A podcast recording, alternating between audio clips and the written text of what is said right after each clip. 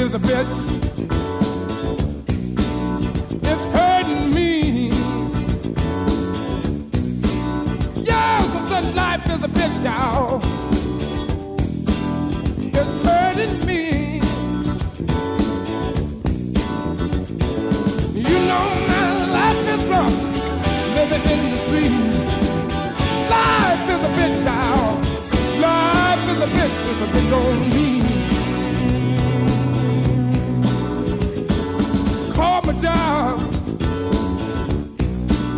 They might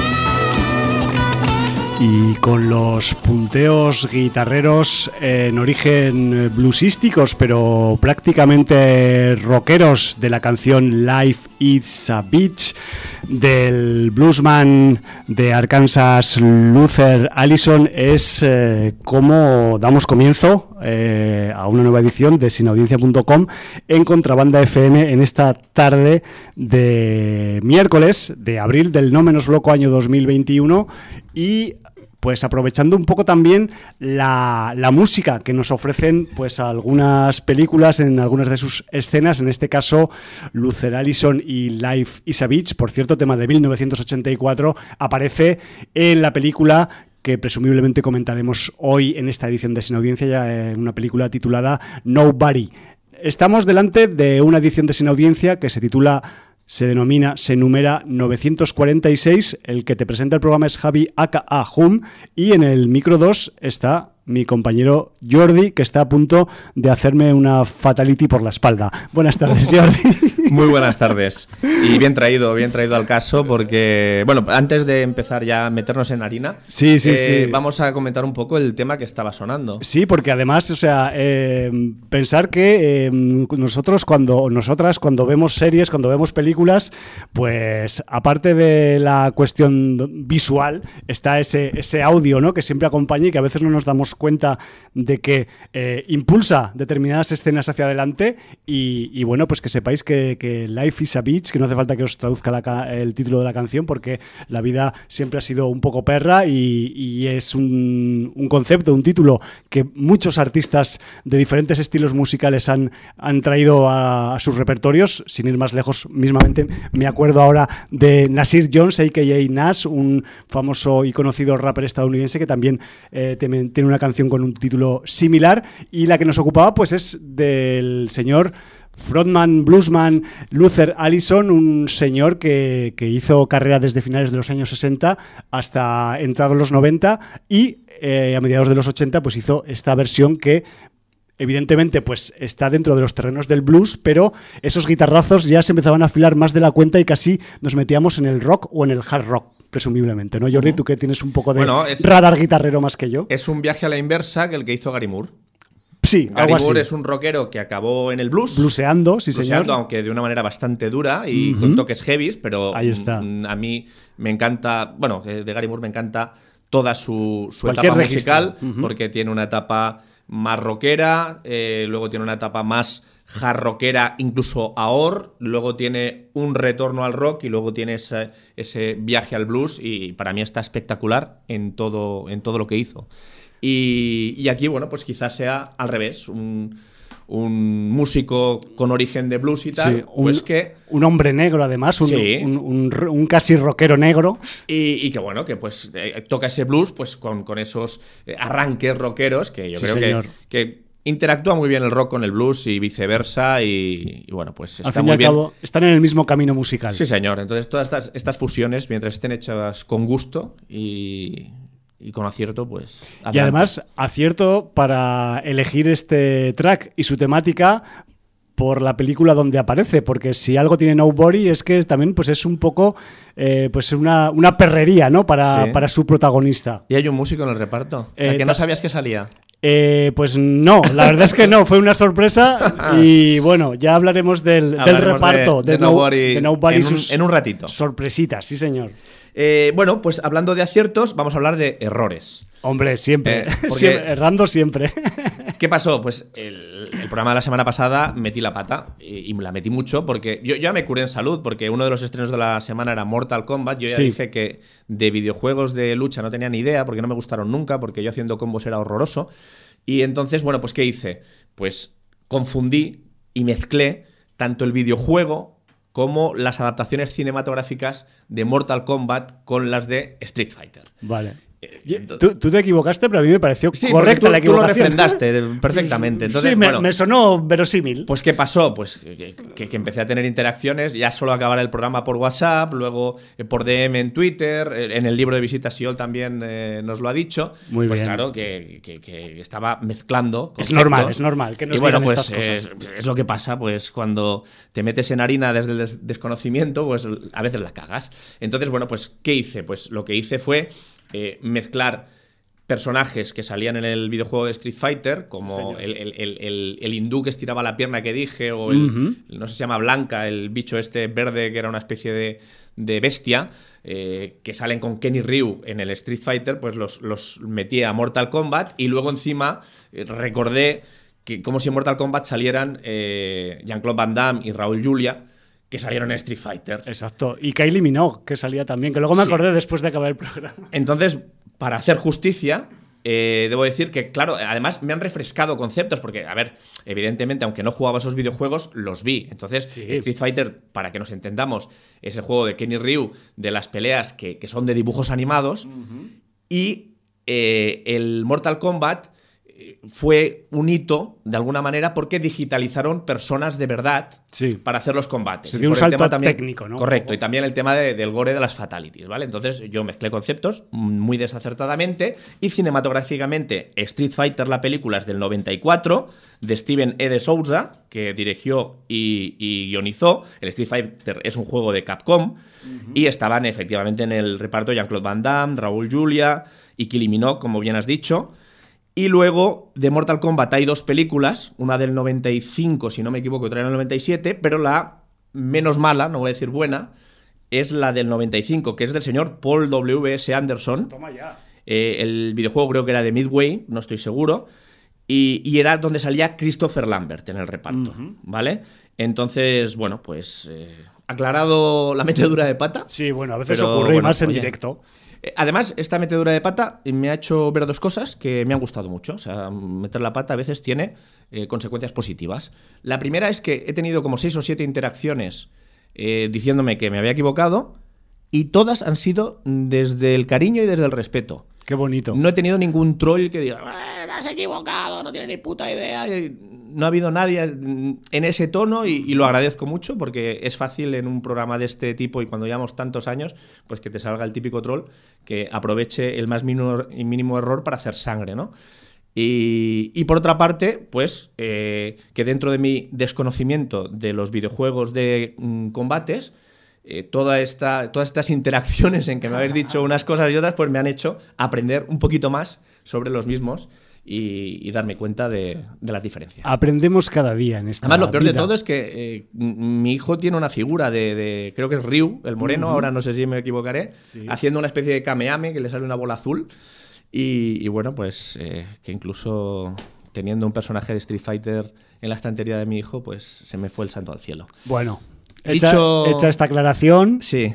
Eh, vamos a ir con la interacción sin audiencera, que hemos Sí, tenido varia y variada también por los medios que nos ha llegado. Por un lado, en iVox, iVox, nos decía Jordi Vaquero, hola chicos, no puedo estar más de acuerdo con vosotros. Skull Island fue un disfrute total, en cambio, Godzilla vs. Kong es una soberana mierda. Saludos. bueno, Pues se puede decir más alto, pero no más claro. sí señor. Eh, y luego, por otro lado, en el libro de visitas, pues hemos tenido eh, varios mensajes. Empezaba Lillo diciendo hola, sin audienciaros. Os enlazo una joyita de esas que a veces se encuentran en Twitter. Se trata de una adaptación muy currada de La Cosa, de John Carpenter, interpretada por Pingu, el famoso eh, pingüino de plastelina que, que hacía eh, sus animaciones Sí, sí, sí, eh, cuando éramos pequeñillos. Para que veáis que nadie está a salvo y que hay gente con mucho tiempo libre. Entonces deja ahí el, el link al Twitter donde pegaron esta animación y se despide con un Valar Morgulis. Sergi Serena, eh, también conocido como Siol. Muy buenas, qué placer escucharos paseando a Plisken por el parque. Entiendo que se llama Plisken su perro y me parece un gran nombre. Esperemos que no sea una persona humana. Las caminatas se hacen más amenas y cortas, pero como todo en este mundo, el problema está en no poder comentar al momento pequeños detalles que van surgiendo. Aquí se refiere al error que cometí. A mí me pasa, ¿eh? porque yo soy consumidor de radio y podcast. Sí, señor. Aparte de hacerlo, también lo consumo. Y me pasa, cuando están hablando y veo que no se acuerdan de un nombre y tal, yo lo digo en voz Meterías alta. baza ahí. Claro, pero lo digo en voz alta y no sirve de nada. Intento, ya. porque además muchos son grabados, o sea, es que ni Exacto. llego, o sea, aunque hubiera una, una corriente temporal que transmitiera por telepatía eh, lo que yo pienso en ese momento no serviría de nada. Dice, como por ejemplo, confundir Street Fighter con Mortal Kombat. Pues sí, sí. ol. Aún por ver la nueva, las dos anteriores, de 1995 y 1997, las revisioné hace poco y qué decir, malotas es decir poco. De la segunda ya lo sabía, pero de la primera ha envejecido muy mal o yo la recuerdo mucho mejor. Ya. Lo único salvable, el metal maquinero de Fear Factory. Lo demás, como siempre, en la excelencia. Abrazacos. Pues muchas gracias, Siol. Y, y decir también que, que, por cierto, a raíz de toda esta interacción por el tema Mortal Kombat Street Fighter, mucha gente me ha recomendado la nueva Street. De, mira, ¿ves?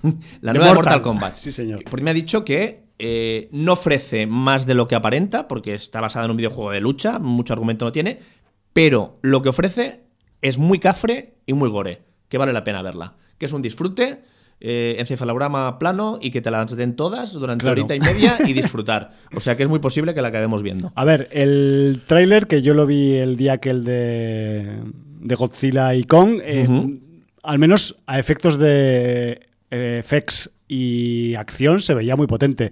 Otra cosa es que, bueno, luego eso pues eh, se mantenga durante toda la peli, pero entiendo que si la gente dice que ofrece lo que piensas que va a ofrecer y tiene una mínima calidad en efectos especiales, pues ya, ya puede ser un divertimento de encefalograma de poco relieve, vamos a decir. Sí. Oye, De planicie. De, de evadirse. Si es Sí, que sí, muchas veces el, el cine no le pedimos más. Una cosa no quita la otra. Correcto. Sudaka nos dice, saludos a todos. Quisiera empezar contando que luego de la disertación de Jordi sobre Snowpiercer, la serie, me metí en ella y me encuentro muy satisfecho. Necesitaba un empujón ya que la película no me despertó nada. Quisiera resaltar dos puntos que encontré en principio. El primero el protagonista masculino, David Dix, es un rapero de los que me gustan, que no son muchos, ya que desde mi conocimiento hace algo bastante novedoso. El buen Hum sabrá más al respecto. Eh, más bien, esta vez el buen Hum no te puede decir mucho más. No Co- seguido mucho no, la carrera musical de... Conozco que el tipo ha hecho sus registros musicales, pero no estoy familiarizado con su carrera. Eh, hay miles de rappers en Estados Unidos, eh, rappers que se meten actores, hay unos pocos menos. Pero este concretamente, pues no lo tenía fichado. De hecho, pues a raíz de esta mm, recomendación, pues quizás voy a empezar a buscar cosas de él porque mm, quizás me estoy perdiendo algo interesante. Lo, chequearé y quizás pues cuando volvamos a hablar de la serie en algún momento, pues sacaré, sacaré material o incluso a ver si lo ponemos un día también para empezar o para acabar. Y aprovechar para repetir que es uno de los protas del musical Hamilton, que recomendé hace un tiempo por aquí. Ya lo Un musical que también tenía una base de rap en señor. su Ya te recomendó él. es- en su función y en la forma de digamos de transmitir los temas en el musical y quizás pues le ficharon para el musical porque ya tenía unas cuantas cosas de rap hechas, ¿no? Pues más deberes. Más trabajo todavía. Venga, vamos ahí. Por otro lado, aún tengo pendientes algunas películas de Hitchcock, así que empecé con North by Northwest, Ay, ay, ay, traducida ay, ay, ay, con la muerte en los talones.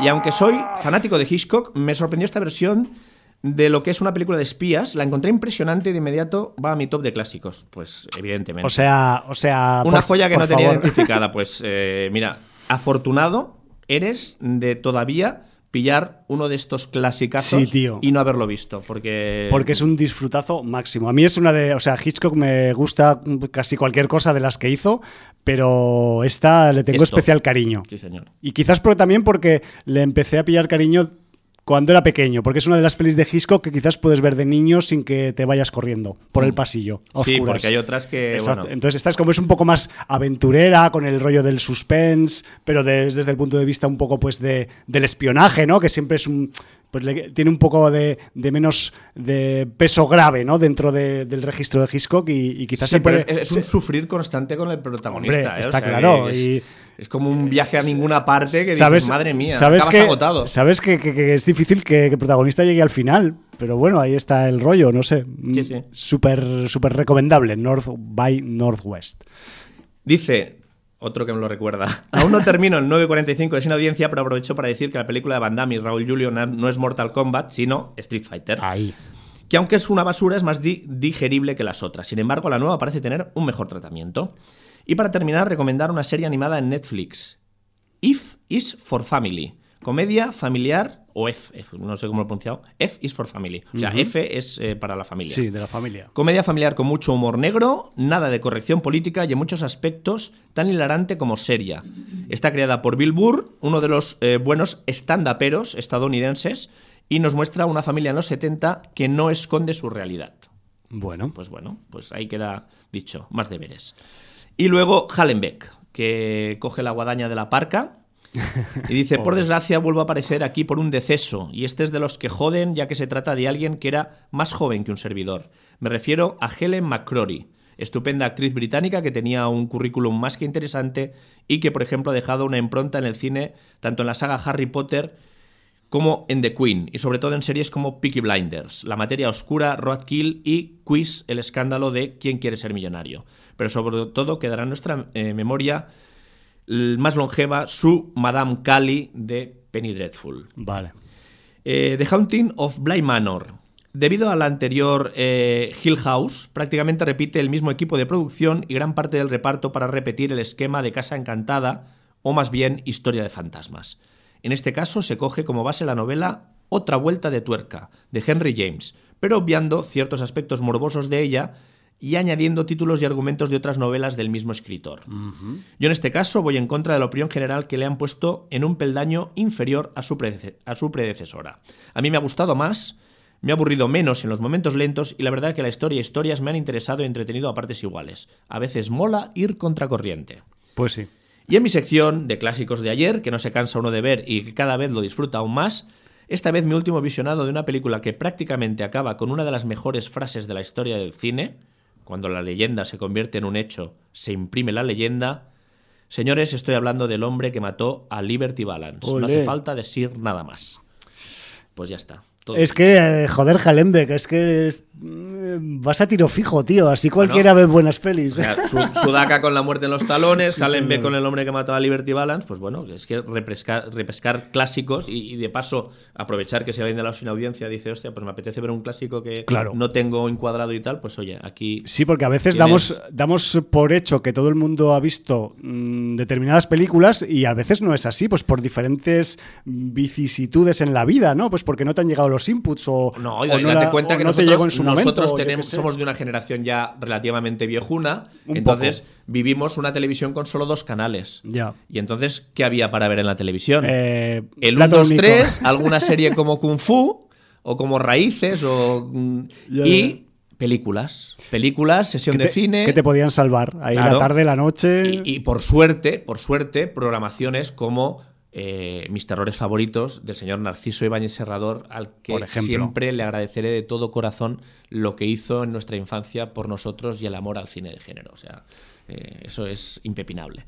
Es un poco papá nuestro. Pero es- esas sesiones de la 2 y de la 1 por la noche viendo películas de clásicos de Hitchcock, Sí. de westerns, Ciclos que hacían. eh, incluso, incluso eh, esos peplums, esos westerns de John Ford, esos, bueno, películas de... de- de Material muy variado. Muy variado y, y, bueno, que disfrutamos muchísimo hasta que llegó la época del videoclub y entonces ya empezábamos nosotros ya a poder elegir. A poder elegir las carátulas más chulas. Sí, entonces cuando empezamos con Terence Hill y Bud Spencer, con esos eh, Alain Delon, Jean-Paul Belmondo, eh, Explotaciones esas películas varias. americanas, pues todo lo que salió en los 80 con, con el señor Schwarzenegger, los con el señor turno, Stallone, sí. eh, con el señor Bruce Willis y, y- y también con el señor Spielberg y con todo el cine de aventuras y, y disfrute. Y bueno, pues ahí pues ya se abrió un horizonte. Exacto. Pero sí que es verdad que yo debo, o sea, y mirándolo con la distancia, y no me- ya sabéis que a mí el, el rollo de la nostalgia pues me trae al pairo y realmente pues me parece que cada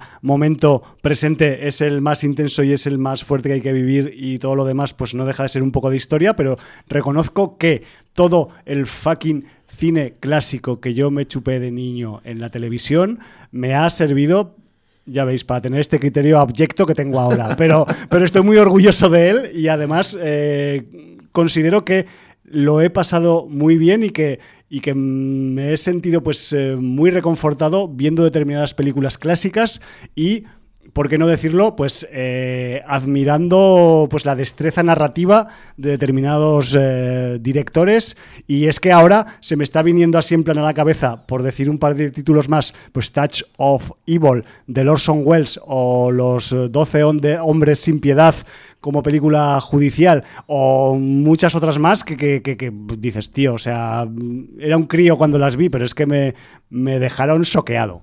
No Sí, sé. Y, y eso pues va, pues son como ladrillitos, van haciendo ahí una especie de, de montaña o de casa cinematofágica en tu cerebro o en tus recuerdos, en tu formación, y no sé.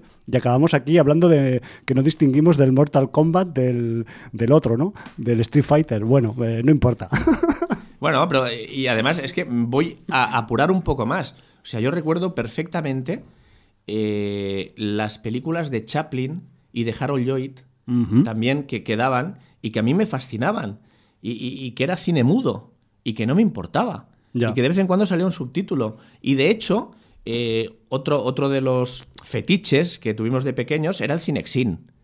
Hostia, sí. Entonces, en el Cinexin sí que es verdad que había mucho Disney, pero yo también me acuerdo de cortos de, de- de cine mudo de Chaplin, claro, porque el Cinexin no reproducía sonido. Claro. El que teníamos nosotros. No sé si luego sacaron alguna versión que ya era capaz. Pero el nuestro, de la manivela original, no reproducía Que yo sonido. recuerde no tenía altavoz, entonces, bueno, no sé, al, menos los primeros Se abría una carcasa de plástico, ponías Eso. el cartucho, le dabas a la manivela y con la luz pues pasabas un... Claro, porque un que es verdad que cambiaron la bobina por el cartucho, creo en algún momento, ¿no? Que eso Supongo, sí- que sí. eso sí que hicieron esa implementación, pero el tema del audio yo no lo recuerdo, pero bueno. En sé. fin, entonces, bueno, pues eh, claro, pues había muchísimo cine mudo y entonces, oye, pues eh, también disfruté mucho cine mudo con el Cinexin de los Claro, y, y aparte yo me estoy dando cuenta de otra cosa, que esto lo, lo, verbalizo aquí, pero ya hace mucho tiempo que, que- que- que lo tengo interiorizado, y es que a mí por lo menos, y supongo que a muchos de los inaudiencers que, que están en, nuestra, en nuestro rango de visionados, pues que el tema de el blanco y negro y el color, o sea, mm, es algo secundario No tiene para, importancia para admirar o Claro. disfrutar de una película. ¿no? La televisión con la que crecimos era en blanco y negro. Sí, o sea, Yo los que- primeros capítulos de Mazinger Z los veía en fabuloso blanco y negro. Fabuloso blanco, escala de grises la Sí, llaman. señor. O sea, teníamos una tele en comedor en blanco y negro, Kung Fu la vi en blanco y negro, eh, Raíces la vi en blanco y negro, en Sí, señor. Holocausto la vi en blanco y negro. Sí, porque, o los- porque la tele en color llegó la- ya bastante más avanzada. O la Heidi y el Marco y todo ese rollo de los éramos una familia putos dibujos en blanco y negro. una familia modesta y no teníamos dinero para comprar una televisión en color hasta bueno pues avanzada la década de los 80 es lo que hay Entrados en los 80. sí, señor así, así Ahí es está la y cosa. bueno no me duelen prendas en decirlo no pasa Pues nada no, la verdad. Y luego nos dimos cuenta de que, hostia, que había algunas que eran de color. Bueno, yo flipé con... eh, ¿Cuál era? Eh, y esto es un poco vacilada mm, vital, pero... eh, eh, cantando bajo la lluvia. Creo que fue, porque yo la había visto en la tele y luego, pues, eh, pasados los tiempos y los años, en el instituto hice un ciclo, un cursillo de cine que incluía proyecciones de toda la historia del cine y dije, hostia, pero esta era en color, yo pensaba que era en blanco y negro. Bueno, claro. Pero es que, es que además, Cantando bajo la lluvia me parece uno de los mejores musicales de la historia del cine, pero además Sí. es metacine, cine dentro del Historia cine, del cine. historia del cine, el paso del mudo al sonoro, Sí, explicado de una manera brillante. Y aunque no os gusten los musicales, o sea, me parece que es una de las obras maestras del cine con mayúsculas, independientemente del género que, que- Sí. que lleva con, con- consigo. Y, y me parece desmesurada, o sea, inconmensurable. Sí, yo, yo, yo no soy muy de musicales, pero eh, Cantando bajo la lluvia, aunque sea una obviedad, Cabaret y La leyenda de la ciudad sin nombre, Hostia, con ese Lee Marvin Yo- cantando yo- yo me- las notas más graves que se pueden cantar. yo me pongo tierno, o sea, así os lo digo. Y no soy, ya te digo, de que muy habitual de que es igual debería pues ahondar más en los musicales, ¿no? Pero luego están estos musicales de los últimos tiempos que son como históricamente anacrónicos, como ese de que hizo la Nicole Kidman, que había música tecno en la época de Toulouse-Lautrec y todo ese rollo, ¿no? Que no sé si me acaban de entrar, pero bueno, yo que sé, entiendo que a veces un videoclip de hora y media o dos horas también puede ser disfrutable, ¿por qué no? Sí, bueno, y luego, luego hay pues eh, muchos musicales, eh, Jesucristo Superstar, el- la película de Her, el, incluso por irreverente y por rompedora y por disfrutable Por en- en, una sala de cine de rock, usted. de Rocky Horror Picture Por Show. favor. Porque además Tim Curry ha cumplido creo que 76 años, hace nada, hace dos o tres días, entonces pues bueno. vaya este homenaje también. Y, y nada, tenemos a Hallenbeck encendido en nuestro chat privado. Ya hemos nos- metido la pata otra vez. no, no, no, no, nos dice. Yo tenía cámara de ver cine en Super 8 y nada de audio. Veía a. Tommy Jerry, Charlotte y una vecino y hay una vecino y Oye, un oye. vecino tenía el atentado de Kennedy. Hostia. Grabado que- ahí que, que parecía. Claro, yo, lo he dicho muchas veces. El atentado de Kennedy yo lo tenía en single. Mi padre estaba en Estados Unidos y, y compró el single donde se oye la locución y el disparo y, y todo. Qué fuerte. Sí, sí. Y luego, mm, hablando de Cantando bajo la lluvia, pone en mayúscula el mejor musical con diferencia.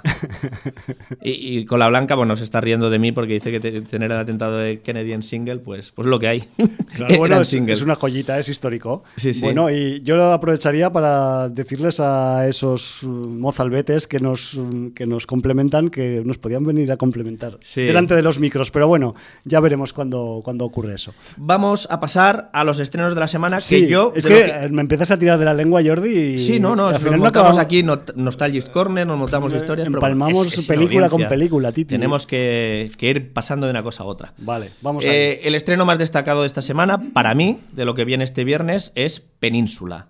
Hombre, por que, fin. Que sin ser una, maya- una maravilla, ni mucho menos, eh, muy inferior a su predecesora, Sí. pues nosotros hablamos de ella largo y tendido en el programa 923 de Sin Audiencia, Hostia. del 12 de noviembre de 2020.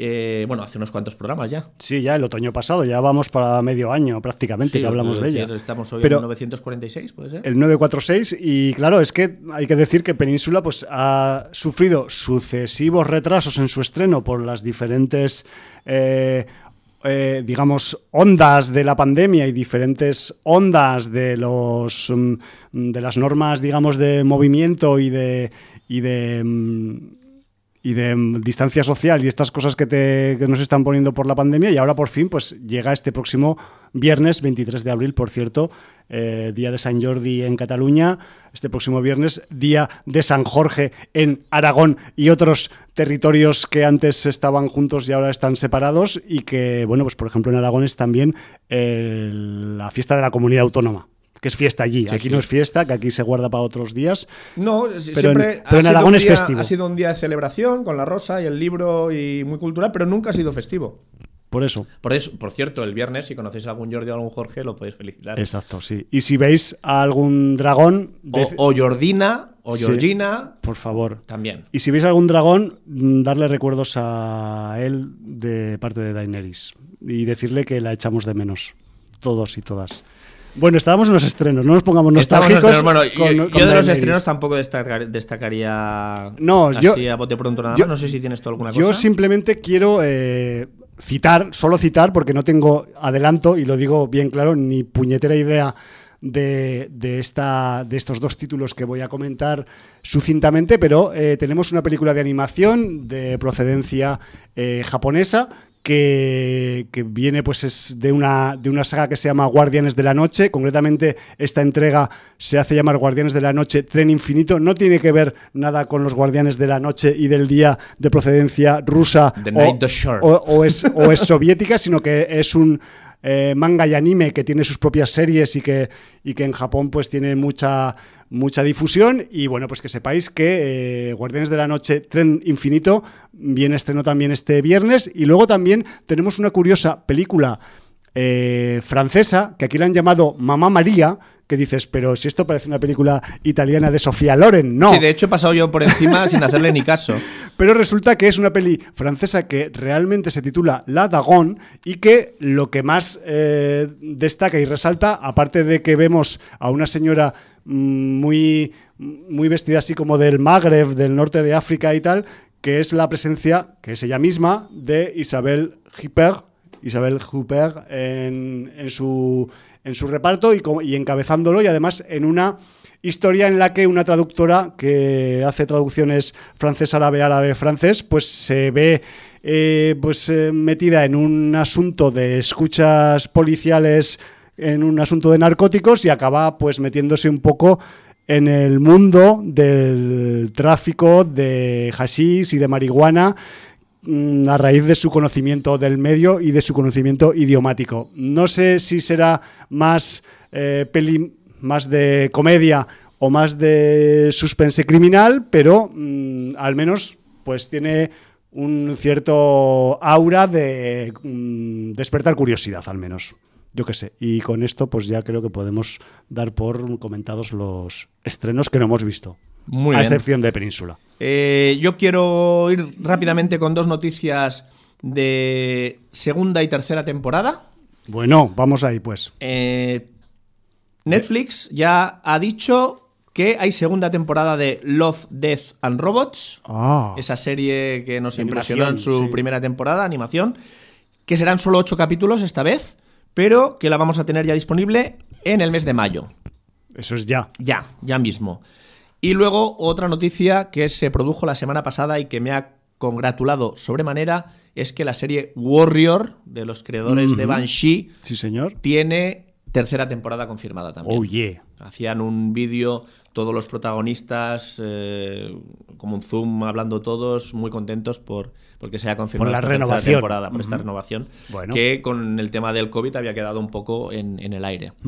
Entonces, bueno, estupendo. Muy bien, pues dichas estas dos pequeñas noticias, yo creo que nos podemos meter en cosas que hemos visto, mm, si te parece, o tienes por ahí algún mm, comentario o algún tipo de... No, yo, yo- yo me metería directamente ya con lo que hemos visto, porque Vale. hemos consumido mucho programa con nuestras... eh, Bueno, es eh, necesario, a la vez que gratuito es necesario. Bueno, entonces, si quieres, hablamos de esta película, que además es de este año, eh, este Nobody, este Nadie, Sí, señor. dirigido por Ilya Naishuller, guionizada por Derek Kolstad y protagonizada eh, por el señor Bot Odenkirk, que si a alguien no le suena, se ha visto Breaking Bad, es el abogado Saúl, que además luego tuvo la serie spin-off Better Call Saul. Y, y bueno, pues eh, por allí un montón de nombres. Algunos que no sé si son un poco spoiler o no decirlo. O sorpresa. Salen en el reparto. Sí, salen en el reparto. Hay dos veterans muy veterans que sorprenden. Sí, de hecho, a ver, el primer veterán sale más o menos en un momento más o menos temprano de la Sí. película, el otro quizás tarda un poco más en salir, pero bueno, yo creo que hay que decirlos. Sí, porque además uno tiene un papel muy destacado Qué y, cabrón. y es brutal. Eh, tenemos, No por, esperaba menos de él, por cierto, ¿eh? O sea, tenemos por ahí al señor Christopher Lloyd, sí, señor. también al señor. Michael Ironside, También. tenemos a Connie Nielsen, tenemos a Risa, que es Sí. eh, del que hablábamos antes. El señor de Butan Clan, sí. Sí. Metido actor también. Y, y bueno, pues, ¿qué, qué tenemos aquí? Bueno, pues lo que tenemos es un hombre de familia corriente, Muy corriente, ¿eh? que además Eso- es un contable que trabaja en la empresa de su suegro con su cuñado, eh, que tiene una relación ya bastante fría con su esposa, un hijo adolescente que no le hace ni puto caso y una hija en preadolescencia, que es la única que le hace caso un poco, la pobrecita. y una vida absolutamente gris, rutinaria. Y, y bueno, que, que- te hunde en la miseria. Sí. Día tras día, O sea, lo mismo. Con mayúsculas, Jordi, un don nadie. Un don nadie. o sea, no nadie, don nadie. El, el- el- el título de la película hace honor a su protagonista. Sí, señor. Entonces, bueno, pues este contable, eh, una noche entran a robar a su Sí, domicilio. hay una- un asalto, ¿no? A Hay su un casa. asalto. Entonces, eh, él, en un momento, digamos que los asaltantes no es que sean tampoco los mejores ladrones del mundo. No, muchas luces no te- Aparte de que está un poco oscuro, no tiene muchas luces. Eh, y entonces, en un momento, él tiene la capacidad de proteger a su familia con una acción violenta que, que- que deje fuera de juego a los asaltantes. Porque su hijo interviene muy valientemente y entonces él tiene la oportunidad de oro. Y él la desaprovecha. La deja pasar. La deja pasar. Sorprendentemente también. Sorprendentemente, sí, porque dices, joder. ¿Por qué habrá y, hecho esto? y además eso significa que con un menosprecio de, de uno de los ladrones golpea a su hijo en la cara, le deje un morado en el ojo y, y entonces de alguna manera su familia lo mira como el, el- el padre de familia que no ha sabido defender a, a su, a su familia. El pringao. De pringao. Bueno, pues a partir de aquí la historia vemos que tiene matices, que no todo es como nos lo habían presentado y vamos a decir que este contable absolutamente gris, digamos que también dentro de la contabilidad sabe de auditoría, Sí.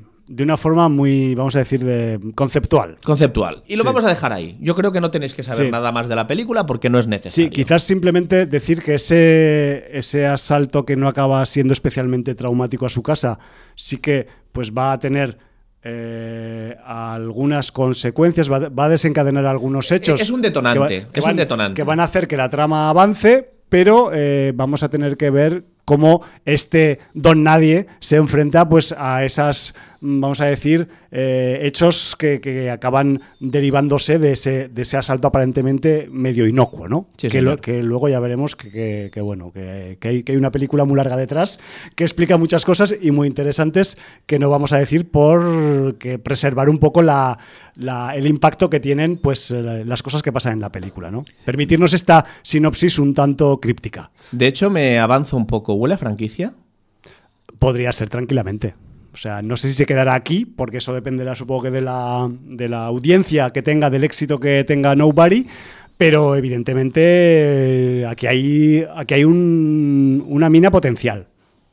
A Sí, sí. nivel, vamos a decir, sí, de saga, o de, o de serie, o de lo que queráis eh, pensar, ¿no?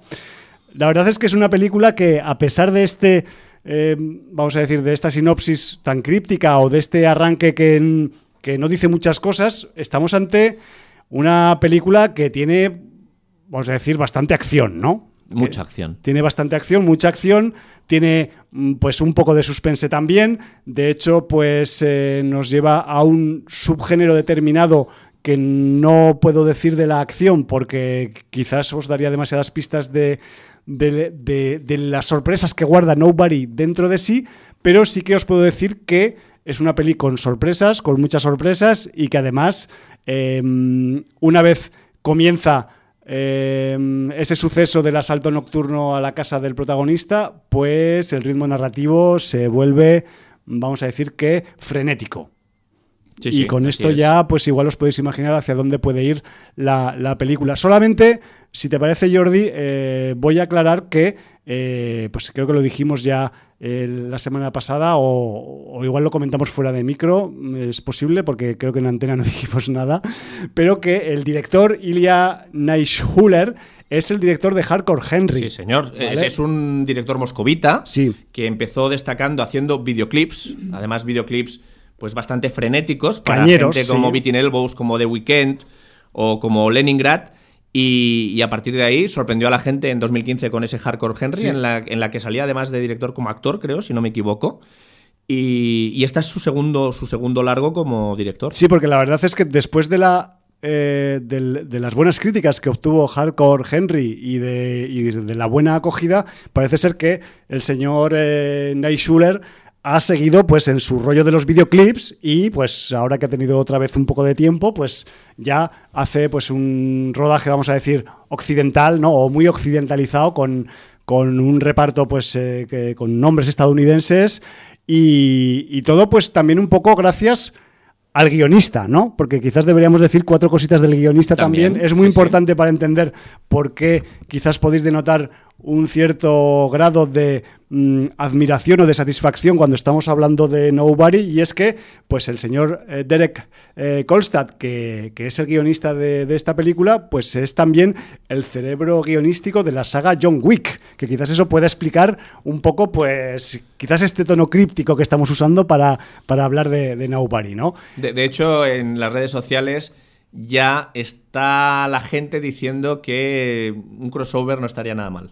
A ver, yo una cosa te voy a decir. O sea, eh, vista esta película, eh, visto John Wick, incluso visto otra peli que, podría ser un poco eh, pariente de estas, que como es Polar, pues podrían ser películas que transcurren en la misma realidad o mundo narrativo. No, no están reñidas conceptualmente para ello, no es más, están emparentadas, ¿no? Aparte, también aprovechando que hablamos del Derek eh, Kolstad, yo me he estado mirando por ahí sus cosicas y joder, o sea, ya llevamos tres entregas de John Wick, se están preparando dos más, como mínimo. Se prepara también la serie The Continental con, señor, de el famoso hotel como Que- protagonista. Que tiene franquicias, que no es solo un único hotel en una Exacto. localización, hay Como- continentals como- en, en más ciudades importantes. como hemos visto en la, en la última entrega ¿no? Sí, de, señor. de John Wick, en la tercera. Pero luego también el, el señor Kolstad ha metido baza en una serie que tiene bastante componente de acción que yo no conocía y que se titula Die Hard, igual que Die Hard, pero acabado en T en vez de en D. Y es una película en la que, o sea, perdón, una serie en la que John Travolta está de por medio y en la que se hace un poco, eh, por lo que he leído, pues metalenguaje del cine o de las series de acción.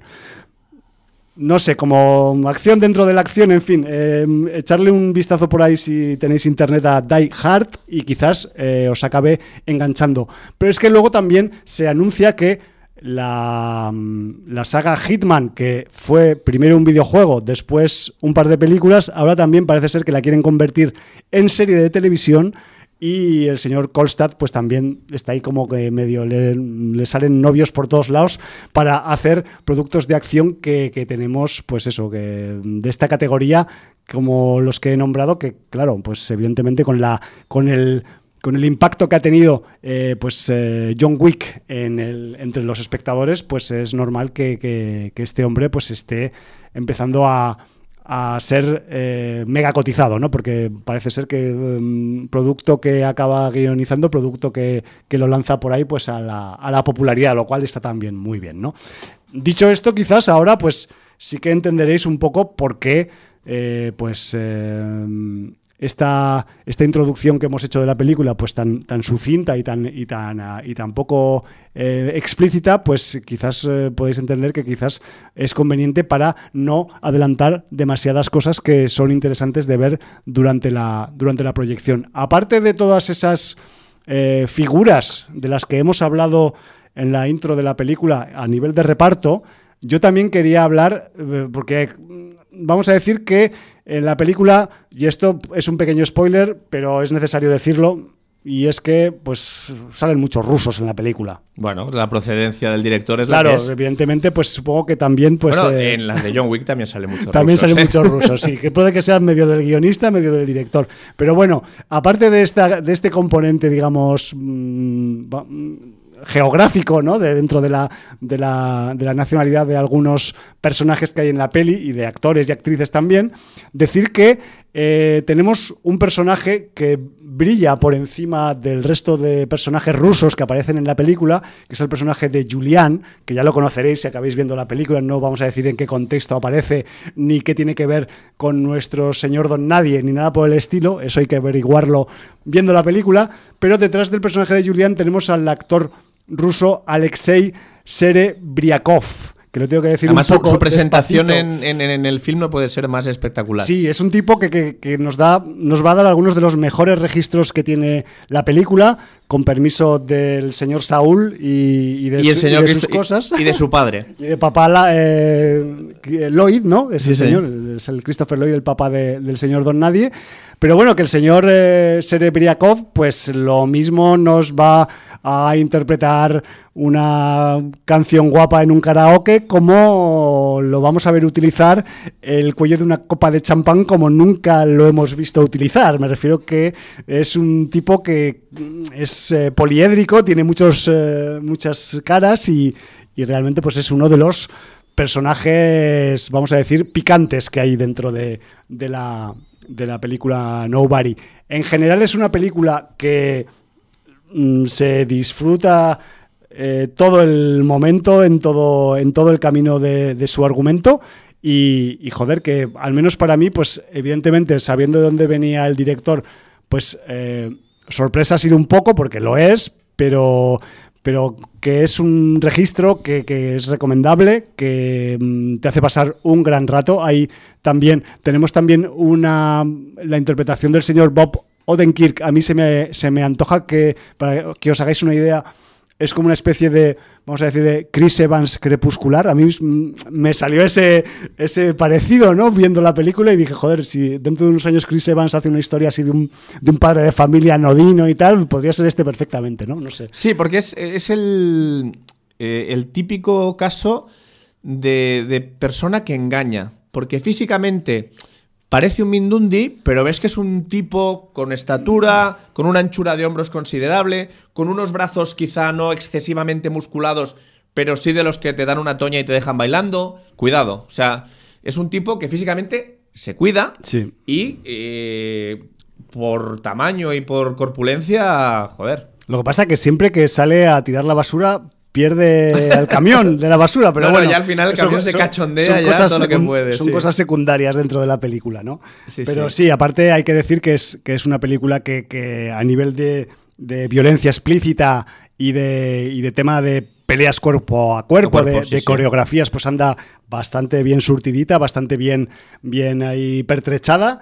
Y, y bueno, y también pues algunos dentro de una historia que podría convertirse un poco en dramática, aunque al principio pueda parecer bastante de humor negro, vamos a decir que mantiene un poco el tono eh, humorísticamente negro, muy negro, hasta el final. Me refiero que no, no perdéis la esperanza porque en algún momento parezca que se va a poner un poco la cosa dura, pero se recupera otra vez, me Sí. refiero. Que es un- tiene una tonalidad así que en general, pues eso, va, va hacia el exceso, porque es una peli que es, pues evidentemente, Excesiva, con, con sí, estos sí. director y y, y guionista, pues es excesiva, pero es de ese exceso que, que- que- que abrazas ahí sin, sin temor a, a hacerte daño, ¿no? Sin miramientos. Exacto. Entonces, como que desde aquí os animamos a que le echéis un, un vistazo. No sabemos si os ha llamado la atención o no. Se ha estrenado en plataformas recientemente, creo.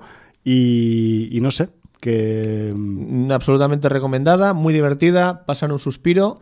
Y eh, a raíz de lo que has dicho del guionista que estaba trabajando en la serie sobre Hitman, Sí, eh, yo digo una cosa que mm, primero fue el señor Timothy Olyphant, si no me equivoco, luego hubo un remake, que no me acuerdo quién hizo, de, de Agente 47. Pero yo pido encarecidamente, el señor Jason Statham tiene 53 años. 53 años. no lo, no lo parece, ¿eh? 53 años hoy en día no es nada. Una persona Sí. con 53 años puede estar espectacular físicamente y, y no hay ningún problema. Pero yo digo, necesitamos ver al señor Jason Statham haciendo de Agente 47, porque es la adaptación natural del videojuego a, a persona humana. Entonces, ahí Sí, lo dejo. Y posiblemente, eh, pues eh, muchos de los, eh, vamos a decir, guionistas o directores que han contratado a Statham a lo largo de su carrera han pensado en esa idea que tú acabas de, de decir. Sí, yo estoy convencido. yo estoy- De hecho, Tan ricamente. mm, se entrevé en alguna de sus películas mm, Hitmans apócrifos ahí eh, y cositas mm, que se destilan. Sí. Eh, pero bueno, quiero una serie de Hitman porque además, eh, a ver, el señor Jason Statham es una estrella, pero tampoco es una estrella que, que no acepte películas eh, por, por- por un estatus equivocado. No, no, ha hecho mucha basura. Ha hecho mucha basura. O sea que no creo que haya un problema del señor Statham de que Ha si le hecho ofrecen, serie B, tranquilamente. Si, si le ofrecen una serie bien pagada para hacer a la gente 47, eh, no creo que hubiera problema. Yo es un deseo y ahí lo dejo. Sí, de hecho, pues a mí, ahora que lo nombras, tampoco voy a ponerme a mirar internet ahora, pero hace días que no vemos una de Statham, realmente. Ya casi yo, mm, mi mala memoria casi me tiene que remontar a la de los Spendables, casi prácticamente. Es que- Alguna cosilla supongo que haría después, pero, Sí, tampoco le he seguido mucho la pista. Y alguna que hizo estas en plan comedieta con alguna señora mm, más mm, entrada en kilos y tal, que no recuerdo el título tampoco, que era más, pues eso, más una parodia de lo que solía hacer. Bueno, ¿no? hi- hizo, la horrorosa aquella del megalodón, ¿no? Ah, vale, es que esa no la vi yo. Por eso Es te verdad, digo que, es que- verdad. que- que también por el cheque ha hecho muchas cosas. Sí, este hombre, sí, sí, entonces hombre, que... es un actor, eso es un trabajo. que no le duelan prendas de hacer un Hitman. Exacto. Muy bien. Eh, bueno, pues ya está, con esto recomendada Nobody y deseando que, que el señor Statham lo contraten para hacer de 47. Sí. O cualquier otro papel que tenga que ver con un hitman. Sí. Eh, bueno, si quieres, eh, hablo brevemente de una serie que me ha sorprendido. Por favor, si te Eh, ha sorprendido, tiene que pasar por aquí. Sí, porque es, es una serie muy curiosa. Yo entiendo que es, un- es una serie que no va a agradar a todo el mundo. Y mm, a mí me- creo que nos la recomendaron en el libro de visitas, si no recuerdo mal, por algún otro canal. No sé si también en el canal de, de Telegram que tienen cine en serie, donde nos juntamos mucho freak de, de series y de cine, también se comentó. Y es una serie que se llama Calls, llamadas. Llamadas. Ajá. Es una serie que se ha estrenado en Apple TV y eh, está dirigida, creada y guionizada por el señor Fede Álvarez. Hostia, pues eso es un buen anticipo ya. Pero eh, debemos decir que es una adaptación. Es una adaptación de una serie francesa de Canal Plus, Francia, de Timothy Hochet. Vale. Entonces, bueno, pues la han adaptado en nueve capítulos. Son capítulos muy cortos, de 12 a 18 minutos. Qué curioso. Y lo sorprendente es el formato. Es un formato de serial radiofónico. O sea que sería una especie de, mm, de radionovela. Es una radionovela. Cada capítulo es una radionovela. Son, Y son capítulos eh, son- son independientes. capítulos independientes. Vale. Entonces siempre juegan o con un poco de thriller, no vamos a decir terror, porque terror, terror, un poco de thriller, un poco de ciencia ficción, eh, rasgos de dimensión desconocida, de Twilight Zone. Eh, a veces sencillamente son historias cotidianas con engaños, Ya. eh, porque las personas son muy mm, proclives a engañar a Sí, sus sí, sí. semejantes. Y, y- y claro, diréis, ¿y la imagen qué imagen tenemos? Pues la imagen es algo tan sencillo como un- una especie de, de barra de sonido donde solo te ponen el nombre de la persona que habla.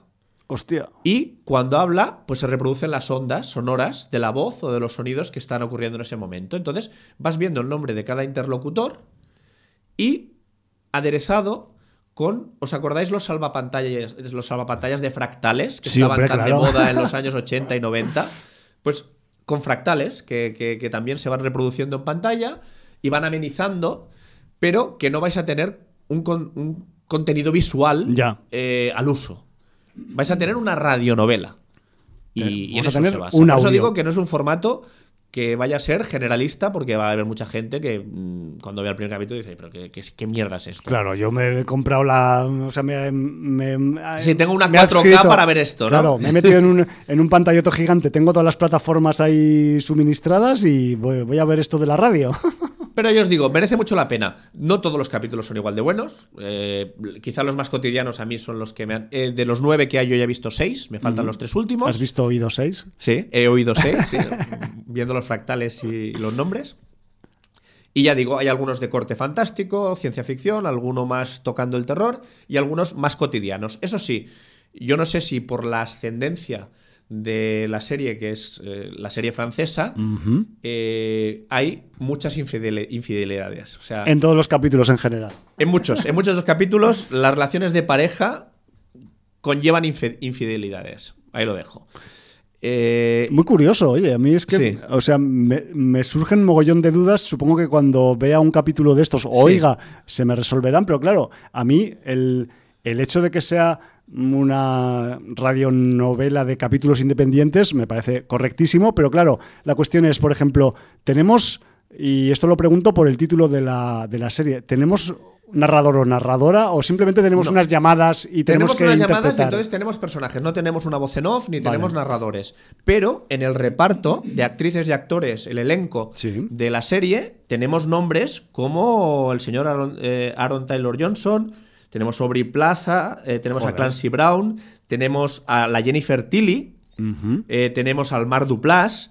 Tenemos a, a Karen Gillan, tenemos a Pedro Pascal, tenemos a Rosario Dawson, o sea, Está sembrado. eh, rollo. sí, sí, em, quiero decir que Bozarrones. el elenco está muy bien buscado y, y merece la pena. Porque cuando empiezas a escuchar una historia, como son tan cortitas, pues ya enlazas y hasta el punto que, bueno, pues se quedaron mis hijos escuchando dos o tres seguidas en un formato que, que para ellos es absolutamente anacrónico. Extraño. Claro, o sea, nosotros sí que habíamos escuchado alguna radionovela de pequeños cuando eh, comíamos a lo mejor con la radio en la mesa, porque a mí me ha parecido siempre muy curioso, al menos en mi caso, eh, en casa eh, se decía que cuando se comía no se veía la tele.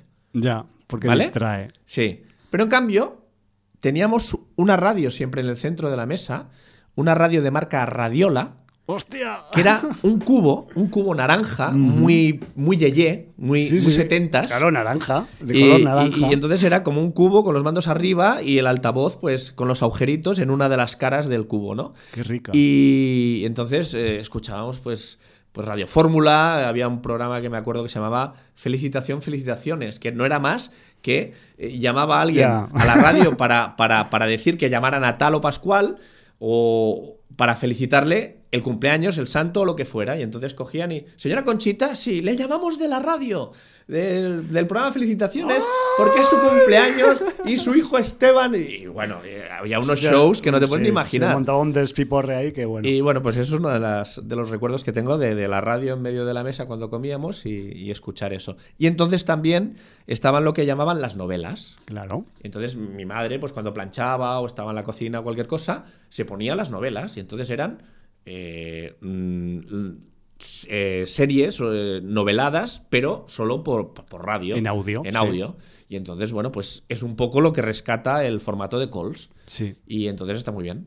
Eh, Es muy curioso porque además es que el- el- la denominación de la novela eh, pasó de la radio A la televisión. a la tele cuando vinieron la- los culebrones Sí, y, las, y series de entregas longevas, ¿no? Y, y es muy curioso que vale que luego le ponían telenovela, pero no, no, o sea, si oías hablar a algún abuelo o alguna abuela, te decían, ¡eh, que no voy, que me tengo que ver la novela! Digo, pero ¿cómo vas a ver la novela? La novela Claro. se lee, no, no, la novela la ponen en la tele. Es que la novela ¿Sabes? era leída, luego pasó con la radio a la novela eh, escuchada Sí. y luego pasó a la novela audiovisual. Sí, Exacto. sí, ha sido ese el recorrido que ha hecho la novela. Yo, yo no sé si ahora se practica mucho, creo que no, porque ya es eh, pues igual más de otras épocas en las que no había tanta profusión audiovisual y no solo eh, audio como había hace unas cuantas décadas. Pero yo he llegado a escuchar alguna emisión especial en Radio Nacional de España, no sé cuál de las, la 3, la 1, la 5, no me acuerdo cuál, pero adaptación eh, en radionovela de El corazón de las tinieblas del Joseph Conrad y pelos como escarpia, ¿eh? Eh, hay varios podcasts, hay varios podcasts dedicados a narrar eh, seriales. Y algunos de terror y algunos de, de thriller, de ciencia ficción. Y bueno, y se están poniendo muy de moda los audiolibros. Sí, también. En el sentido ya de que, bueno, hay, hay personas que, que, bueno, por, por dificultades físicas, porque ya no tienen una buena visión y tal, se han pasado los audiolibros Claro. y cada vez es una plataforma que se está extendiendo y ganando, ganando mm, adeptos. Entonces, señor. bueno, pues eh, me parece muy bien. Lo que, un no van a, recurso más. lo que no van a hacer con Calls, supongo que es doblarla, ¿no? Al español. No, no lo creo. No lo creo. Eh, además, quiero decir, con, Perdería toda con- su con este elenco eh, Claro. vale la pena verlo en, en versión original. Tiene unos subtítulos eh, que están muy Sí, bien sí, sí. Y, y no te pierdes nada. Porque además, también, como recordemos que, que en una llamada puede haber interferencias, eh, puede haber eh, temas que no sean muy mm, terrenales. Claro. Entonces, pues bueno, a veces las voces no se escuchan todo lo precisas que, que se deberían escuchar, con lo cual está muy bien que haya esos subtítulos que te ayudan a una mejor comprensión. Bueno, bueno, o sea que la, digamos, la calidad del sonido también puede formar parte Sí, evidentemente. de un factor argumental. Sí, sí, sí. Qué bueno. Pues eh, se llama Calls. Ah, ¿Cuántas son, has dicho? ¿Nueve entre Nueve capítulos, entre 12 y 18 minutos. Qué bueno. Y, y bueno, pues eh, un visionado rápido. Podéis ver dos, tres, cuatro capítulos del tirón y, y está muy bien. Yo cuando vea los tres últimos ya os diré cuáles para mí han sido los más destacados de la serie. Bien bueno. Oye, pues un formato original, barato, al menos eh, por un lado. Supongo que también el caché de las voces también eh, debe contar. Pero claro, a ver, a ver, No, no eh, es, no es tan costoso como pues Claro, eso, te voy a decir. grabar eh, imagen, ¿no? hay, hay gente, Clancy Brown, Pedro Pascal, Rosario Dawson, Jennifer Tilly.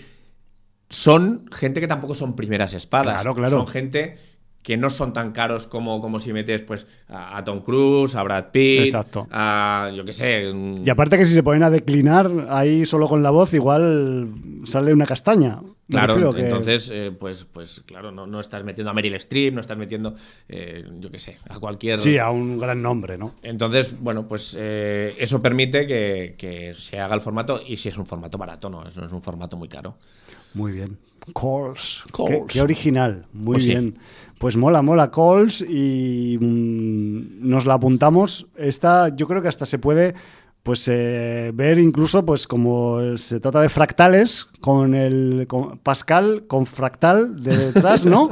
y bueno, que igual hasta te la bueno, puede- Pascal era un lenguaje de programación. También, ¿no? Junto también. al Fortran y todos estos Sí, lenguajes sí, sí. antediluvianos. De Todo- esto nos podría decir muchas cosas Hombre, Hallenbeck, Hallenbeck, y mi hermano también. Hallenbeck ahora va a hacer estallar el, el chat ese que tenemos. Pero bueno, la cuestión es que pues es un formato pues muy de muy como diríamos aquí en Cataluña de buchaca, ¿no? Que, Sí, que te lo sí, puedes sí. poner igual en el metro con tu, Bueno, lo que con pasa es que tienes que tener un buen nivel de inglés, ¿eh? Ya. Porque entonces no tendrás la asistencia a los subtítulos. Claro, sí, te lo puedes ver con el subtítulo chiquitín, Sí, pero claro, tienes que tener buena vista. Buena entonces. vista. Buena vista social. o buen Club. nivel de inglés, si solo es audio, o buena vista para ver en el móvil los subtítulos. Bueno, sí. bueno. Es curioso, es curioso. Yo me lo apunto. Estoy con dos series más. Eh, mm, solo voy a avanzar, que una me está gustando mucho, solo llevo dos capítulos. Es Them, Dem, ellos. Ellos. Es una serie que ha estrenado Prime Video. Ya creo que hice un pequeño, una pequeña introducción la semana pasada. Sí, creo. Eh, es una serie a medio camino entre la de Lovecraft Country y las producciones del Jordan Peele. As, por ejemplo. y- y bueno, eh, esta serie sí, sí que vale mucho la pena porque además mm, Aida, Yori Vaquero y tal ya han visto varios, han pasado, creo que Aida incluso la ha completado y, y vale mucho la pena. Y luego otra que está siendo una decepción, a pesar de que hay gente que, que- que ha leído muchos libros de Terry Pratchett y dice que bueno, que la seguirá viendo y tal. Yo voy a ser de los detractores, he visto el primer capítulo de la serie de La Guardia y hostia, hostia. Lo que, han hecho, lo que han hecho con, con el legado de Pratchett. ¿eh? Una interpretación libre, podríamos decir. muy libre, lo han llevado casi al steampunk, pero además unas actuaciones absolutamente sobreactuadas. El Richard Dorner, que es el que hace el papel de Sam haciendo un Sam que no tiene nada que ver con el personaje de Pratchett. Y, unas cosas bien adaptadas, pero otras muy mal adaptadas. Otra vez con la cuota racial. O sea, en- a ver, eh, gente de raza negra en los libros de Pratchett solo vea en Clutch y la diversidad racial y cultural, que además eh, Pratchett siempre reivindicaba la igualdad de razas eh, y también la igualdad por sexos, eh, la hacía pues metiendo razas del fantástico, como Claro. enanos, elfos, trolls, eh, vampiros, hombres lobo, Sí, sí, y- sí. y eso lo, lo que daba la, la racialidad. Pues aquí ya te han empezado a meter personajes negros por un tubo, sin que tenga que venir a cuento y, y sin que los personajes reales de, de, de, de Pratchett Originales, sí. originales fueran, fueran negros. Pues ya está, pues cuota racial, pues venga. Pero eso es lo de menos, ¿eh? porque eh, te meten luces de neón, te meten... A ver, mm, sí que es verdad que a medida que va avanzando el mundo disco, eh, se van descubriendo, la humanidad va descubriendo cosas, descubre el cine, descubre la fábrica de moneda, descubre el correo, descubre las señales eh, luminosas para hacer el telégrafo, pero todo eso son avances que se van incorporando y aquí nos meten una especie de steampunk donde hay cables eléctricos en las ciudades, la ciudad de Ammorpork prácticamente eh, es una ciudad eh, de principios del siglo XX de, Ya, de- de- bueno. Inglaterra o de, o de Estados Unidos. No, o sea, me ha O sea costado que- mucho. Cambios de personajes, o sea, personajes. mm, Una, una, una, una enana, de raza enana, que las enanas de las novelas de Pratchett se distinguen porque tienen barba igual que los hombres, igual que los varones. Sí. Pues aquí la han convertido en un travesti de dos metros. Sí. O sea, lo han multiplicado. la, han hecho un hombre, porque es un hombre, no es un- Sí. una enana, no es una mujer.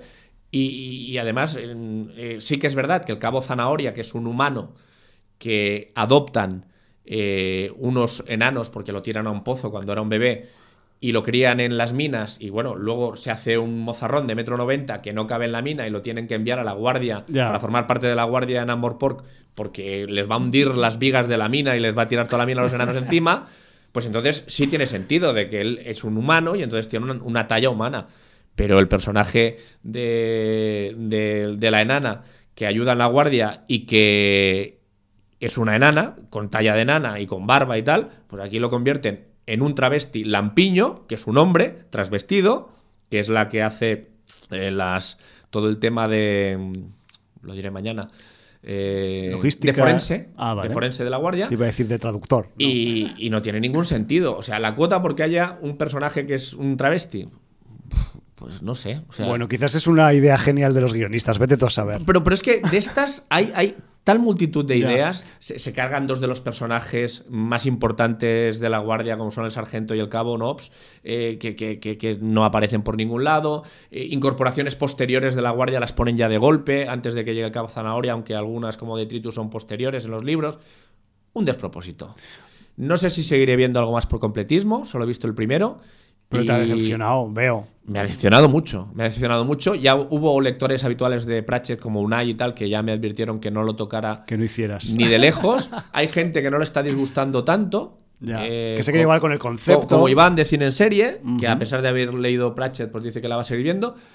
Pero yo, la verdad es que no. Porque, disculpa mi ignorancia, Pratchett, pero se supone que el, eh, el, el arranque de la historia de la Guardia ocurre en un mundo que podría asemejarse a un mundo medieval, vamos a decir. Sí, sí, A sí, nivel, es- digamos, de es- tecnología. Es, de- mucho más cercano a un mundo medieval, con, con magos. eh, la, la- la ciudad la, la- la controla Bettinari, que, que es el- el que controla la ciudad, y que lo que ha hecho para que no actúe la gente por libre es eh, juntar a, a todos los, mm, vamos a decir, sectores en Una especie de consejo, una no, cosa así. o- consejo no. Iba a decir clanes, pero no son clanes. Tiene un nombre. Un cónclave. Eh, no. Cuando, cuando tú tienes a, a- a todos, a todos los herreros y a todos los. Un gremio. Un gremio.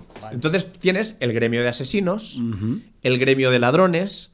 El, bueno, entonces eh, eh, lo que tienen son unas cuotas. Y entonces ellos te dejan su, su tarjeta con la cuota. Entonces ellos te pueden asesinar si está dentro de su cuota. O te pueden robar. Entonces lo que tiene es todo el mundo del lumpen bajo control. Bueno, Pero en eso también te encuentras que hay gente que se lo salta. Y entonces esa es la gente que puede realmente la guardia ir contra ellos. Pero la guardia está en una posición de, de- de- de inacción, de no hacer nada. Y entonces, bueno, pues con la llegada del cabo Zanahoria, que es un tipo súper recto y que tiene las cosas muy claras en su cabeza, pues a lo mejor eso cambia un poco. Hay, hay- la droga de moda es el tocho, que son pues rayaduras de, de- De de- tocho mismo, de piedra de, ladrillo. de puto y- y, ladrillo, claro, vaya eso se lo snifa un troll y entonces tiene consecuencias eh, que no te puedes ni imaginar. ¿no? ya, bueno, se vuelve todo loco ahí el troll. Entonces, bueno, pues tiene muchos elementos de los que juega Pratchett que juegan a favor de la serie porque son graciosos, pero muy mal llevados y muy mal representados. ya. Y entonces, y, y además es que eh, las ideas originales adaptadas al cine, la- la- las cuotas estas igualitarias, igualitarias las van a matar. O sea, va a ser horroroso. ¿Qué vamos a tener? Que cualquier historia tenga que tener un personaje LGB- eh, LGBTI por narices, tenga que tener personajes de diversas razas por narices, tenga que... O sea, me parece absurdo. O sea, le están cortando las alas a los creadores de poder hacer cualquier cosa libre por cuotas políticamente correctas. O al menos los están condicionando. Claro, es, es que el 99% del cine que hemos visto desde el 1900, mm, lo que sea, sí. hasta ahora, no existiría. Ya. Hay que asumir la historia también. me Hombre, que eso está evidente- hecho ya no, pero y no, ya no entro no hay en que algo que está rodado en el año 60 pues Claro. tenía unos condicionantes sociales que hacen que la historia sea así. Claro. Porque ya eh, estamos cogiéndonosla con papel de fumar. Totalmente. Pero, pero ya en el sentido de que es que ya no hay libertad para contar historias. Y eso me parece terrible. A mí sí me parece. Terrible, sí, porque sí. es una censura que se está convirtiendo en autocensura de los propios creadores y de los propios estudios. A mí si es algo que surge de, por iniciativa propia de los creadores de la serie o de la película, pues me parece Sí, pero es que al señor. Pratchett ya no le pueden preguntar porque Claro, está muerto. Ya es la cosa que me refiero que, claro, ahora ya entramos dentro de la especulación, ¿no? Un poco. Claro. Pero bueno. Eh, no sé si apuntarme la guardia, ¿eh? me la apuntaré, pero para por si dentro de unos años pues tra- tengo un trabajo de esos nocturno que tengo que estar eh, ocho horas eh, visionando un monitor, pues igual. Quizá tú que no tienes el referente literario, Ya. pues te parezca bien. O porque, o curiosa, o curiosa, porque tiene cosas que le hacen ser curiosa. Ya. Pero el que tiene el referente literario pues, le parece una abominación. Bueno, pues que, que, que si queréis dejar opiniones en el libro de visita, por favor, sí, sí, sí. sí, o adelante, sea, porque ilustrarnos y igual no todo y- el mundo piensa igual. Y hay que, si hay que debatirse, debate, porque pasó lo. eh, lanzamos aquí las opiniones que siempre son subjetivas y siempre son, eh, pues como el culo de cada una de una misma. Así que bueno. Eh, me he extendido mucho y te he dejado con poco tiempo Que va, para, que va, que va. Que yo, que un yo guía corro, lo que querías yo corro, que yo, que yo corro, que es que además a mí los guialos me gustan tanto que los puedo decir de carrerilla. Eh, a ver, mm, de aquí a lo que mm, se nos acaba el programa, que es casi ya, pues os voy a comentar una de las películas que pude ver así en plan, eh, vamos a decir, relax en los pasados días de vacaciones de Pascua, que siempre te, da tiempo quizás a ver alguna cosita más comparado con una semana de vorágine de trabajo normal. Y bueno, pues eh, me eché entre pecho y espalda un guialo del año 1972, un guialo eh, que no es muy conocido, que se titula en su versión original italiana Sette Chiale de Seta Giala, que sería algo así como eh, siete mantones barra chales, según qué palabra utilicéis, de seda amarilla. Esto es traducción literal de, de- Translator, o sea que, que- Pero se acerca bastante a la idea conceptual de la película, pero es una película que a nivel internacional pues le cambiaron completamente el título y se le conoce en el medio anglosajón como The Crimes of the Black Cat, ¿vale? Que no tiene nada que ver, evidentemente pues hay un gato negro en la película, yo no voy a hablar mucho del gato porque el gato hay que descubrirlo viendo la película, sí que os voy a decir que hay chales amarillos y que aparecen en las escenas de los crímenes que ocurren, en algunos de los crímenes que ocurren, y esta película italiana Está diri- dirigida por el señor eh, Sergio Pastore, que fue un director todoterreno de esos que había en los 70 y 60 en Italia, que falleció relativamente joven, con 55 años. Dejó solamente 11 títulos más, aparte de este Sette Ciale de Seta Giala. Pero eh, aparte de este, eh, pues no tiene muchos más registros de suspense y de terror, pero sí que es verdad que tiene pues algún, algún western, tiene también eh, comedias eróticas, dramas eróticos. Me refiero que dentro de esos mm, cortos 12 títulos tenemos registros variados. ¿Qué tenemos en este, en este guialo de, de Sergio Pastore? Pues tenemos eh, a un compositor ciego que además se dedica a hacer bandas sonoras, casualmente. Eh, de hecho, en una de las escenas se puede ver qué película está sonorizando, no voy a decir cuál porque quizás os puede sonar si os gusta el cine italiano de esta época. Y este compositor ciego, sin, sin dar muchas pistas, eh, se ve envuelto en un caso de asesinato y vista la cercanía de alguna de las víctimas de, este asesinato, pues decidirá tomar partido por cuenta propia en la investigación del crimen barra crímenes, ¿no? La cuestión es que eh, una vez este señor se mete junto o separado de la policía, porque a veces van juntos, a veces van separados, pues eh, resulta que el primer asesinato se empieza a multiplicar y nos encontramos prácticamente pues con un asesino prácticamente serial dentro de la, de la trama. Y luego, pues claro, viene la pregunta de decir, bueno, ¿y cómo carajo va a hacer un ciego para descubrir a un escurridizo asesino que aparte además pues tiene comportamientos que son un poco rituales, pues para eso tendréis que ver la fucking película porque yo no os voy a decir eh, eh, cómo, lo hace el señor ciego, pero que lo hace muy bien, por cierto, eh, todo hay que decirlo. tenemos un guialo de libro, de esos que no se resisten en nada a la catalogación, de hecho pues hay quien dice que, que es un poco deudor de alguno de los títulos previos de Darío Argento de antes del 72, pero a mí eh, me ha parecido que es un guialo bastante original, bastante entretenido, eh, tiene un punto de desarrollo de suspense policíaco muy marcado, igual que otros eh, se van para otros rollos más del suspense psicológico, incluso paranoico, onírico y tal, aquí es como, es como muy eh, policial todo y muy, muy de resolver el caso de los asesinatos, ¿no? Y, decir que eh, hay que destacar que aunque no hay un uso abusivo de la sangre y de la virulencia en la peli, a diferencia de otros guialos, porque a veces nos encontramos ya, no vemos la acción del asesino, sino que nos encontramos simplemente pues la escena del crimen a posteriori, pero sí que es verdad que eh, digamos, em, como excepción de esta linealidad de no demasiada sangre, tenemos una escena bastante gore y bastante sangrienta, bastante contundente, que ocurre además en una ducha y que le pone al espectador el culo del revés. O sea, me refiero que después de tener pues una, una un minutaje de trama donde la peli está muy interesante y tal, pero no ha habido excesivos excesos, valga la redundancia, llega un momento en la parte final de la película que llega la escena de la ducha y dices, válgame Dios, madre mía, ¿qué, qué, es esto, no? Y además es que ya os lo imagináis, o sea, en vuestra mente, tanto igual que en la mía, hay un referente que no he dicho sobre esta escena violenta y sangrienta en la ducha pero claro, es que está ahí y la, y la, influencia es muy clara. Y además da que pensar porque dices, hostia, eh, ¿qué hubiera pasado si esa famosa escena en la que estamos pensando se hubiera rodado en riguroso tecnicolor en vez de en blanco y negro? Pues quizás podría haber quedado algo parecido como la escena de Sete Chiale de Seta Guiala. Bueno, sabes que esa escena de la otra película a la que te refieres, sí. Eh, en las pruebas de pases previos antes de de publicar la película, estaban los productores absolutamente acojonados porque pensaban que no se podía eh, emitir eso en el cine en la época en que lo hizo ese, señor inglés eh, que todos sabemos. Sí, casi con un poco de barriguita. Un poco de barriguita y, que le gustaba hacer cambios en sus películas. Sí, que aparecía de Strangis ahí el tipo. Pues bueno, pues que sepáis que ese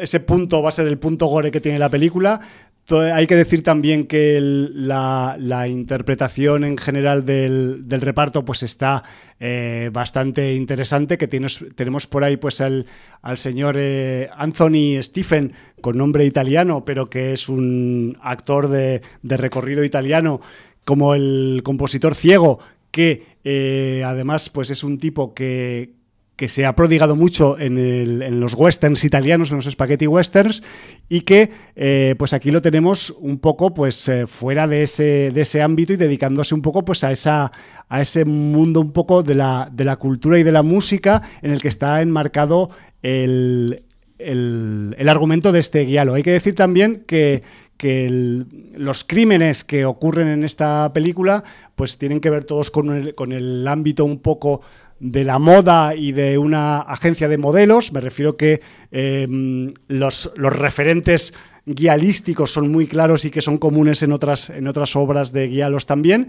Y luego pues también tenemos a Giovanna Lenchi en el reparto, a Silvia Cochina, que, que es una actriz de origen croata, pero que hizo cine por todos los países del Mediterráneo y más allá, todo se ha dicho, y aquí pues también la tenemos en, uno, en un papel dentro de esas, creo recordar, modelos que hay en la, en la agencia de modelos que, hay en la, en la trama.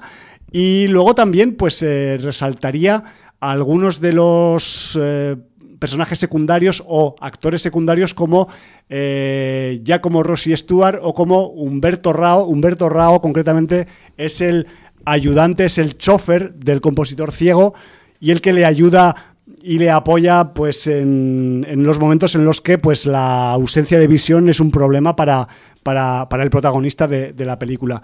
Hay que decir también, Jordi, que el, la, trama se desarrolla pues a buen ritmo, es enrevesada, además eh, tenemos el componente de que em, cada vez que aparece una persona asesinada, pues hay em, referentes biográficos de esa persona que ha caído y que eh, nos eh, enseña que la gente que está siendo asesinada pues tiene también eh, algunas, algunos aspectos de su vida privada y pública que no son muy destacables y que conviene mm, esconder y que quizás pues abre en determinados momentos el posibilismo en cuanto a quién ha sido el potencial asesino de esa persona porque podría tener más de un enemigo o de dos. Me refiero que a, efectos de eh, argumento policíaco y que juega un poco con el suspense y tal, el guion está bastante templado, me refiero que, que incluso permite un poco participar al espectador especulando. para, especular y, para decir, no, pues yo creo que es este, decir, hostia, este, este, el, marido de esta que se enrolló con la otra, que ahora resulta que no quiere que se sepa que le hizo unas fotos, que no sé qué. Además,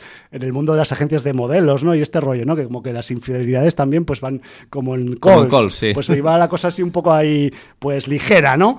Y bueno, y dicho esto, decir que también luego, pues al final la trama acaba eh, cerrándose convenientemente, me refiero que tenemos un final con un eh, candidato al asesino, pues eh, con pruebas y con de todo, pero determinados momentos y determinadas escenas y determinados fotogramas de la película nos dejan, o yo he querido ver, una puerta abierta por la parte trasera del argumento. Vale. Y no quiero dar más pistas al respecto porque esto es una un aspecto que quizás es simplemente mi imaginación. A lo mejor es, una apreciación tuya, ¿no? Sí, simplemente porque a mí me gusta siempre especular y buscarle las vueltas a todo y, no quedarte con la versión oficial o con, la, o con la primera que te dan.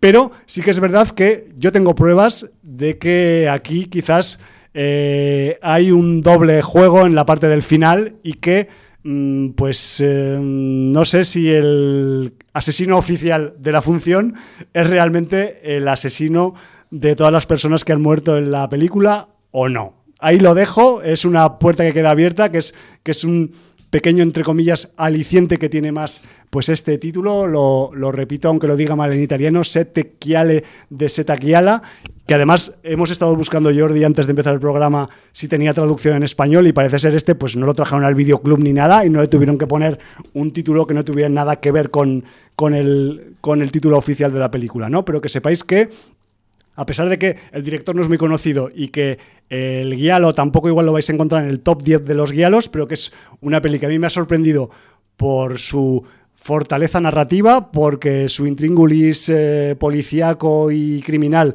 pues está muy interesante y aparte pues tenemos esos pequeños detalles jugosos, pues como que el protagonista, aparte de ser ciego, pues eh, toca bandas sonoras de películas, como que eso nos puede recordar también a otras películas que hemos visto de cine dentro del cine esas cosas, más la escenita de la ducha que, debería un poco pasar a los anales de la, no sé si de la serie B o de la explotación, porque eh, es, digamos, el, la escena más, con diferencia, bizarra que tiene algunas más que tiene esta película. Así que con, este comentario de, de, de Guialo de 1972 del siglo XX nos tenemos que marchar pues porque no nos da, fuera de tiempo, no nos da tiempo para más. Nos gustaría quedarnos un ratito si cabe, unos minutillos más, pero nos tenemos que marchar por donde hemos venido.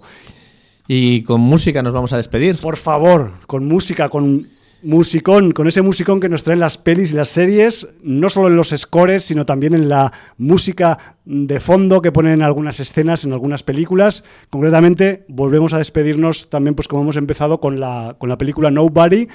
Y eh, esta vez lo vamos a hacer la despedida con el señor Edwin Starr que fue un señor que, que, pues orbitó en más en el soul, R&B, disco y, en, los aspectos así un poco de música negra y tal. Y es un tema que se llama Funky Music So Enough Turn Me On, que a pesar de la dificultad de la pronunciación, pues es una canción que aunque lleva la palabra funky en su título, ya vais a escuchar que funky, funky estricto no es, es más bien también un poco funk rock también. Me refiero que tiene un componente también ahí con unas guitarritas que es... Que, Blues rock, fan rock, todas las fusiones ahí con el rock, Sí, exacto. Entonces, pues con Edwin Starr y su Funky Music So Now Turns Me On es como nos vamos a despedir y os emplazamos a la semana que viene si os apetece. Valar Morgulis, auditores. Motherfuckers guialísticos.